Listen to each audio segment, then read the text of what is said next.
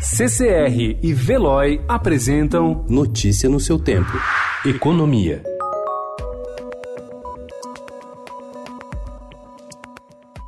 O presidente Jair Bolsonaro extinguiu 27.500 cargos e vetou concursos para 68 profissões e universidades e instituições federais de ensino. Os postos extintos por decreto incluem atividades consideradas obsoletas, como datilógrafo, telefonista e linotipista, e outras atuais, como enfermeiro, auxiliar de enfermagem e técnico em saneamento, além de motorista de órgão específico como o IBAMA. Segundo o governo federal, nenhum servidor que ocupe essas profissões hoje será demitido. Do total de cargos que serão extintos pelo decreto de Bolsonaro, mais de 14 mil já estão desocupados e serão suprimidos imediatamente. Outros aproximadamente 13 mil estão ocupados e a extinção ocorrerá quando o servidor se aposentar.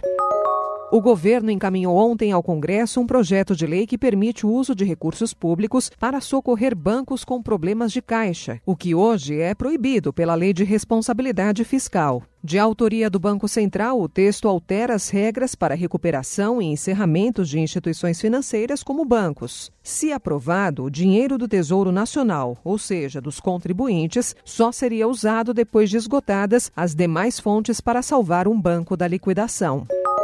Uma multidão encheu as ruas do centro de São Paulo ontem em busca de presentes de Natal de última hora. Segundo as estimativas da Associação de Lojistas da Rua 25 de Março, a Univinco, até 600 mil pessoas passariam só na segunda-feira pelo centro tradicional do varejo paulistano em busca de uma lembrancinha para os parentes e amigos. A Confederação Nacional do Comércio prevê que esse será o melhor Natal em termos de vendas desde 2014.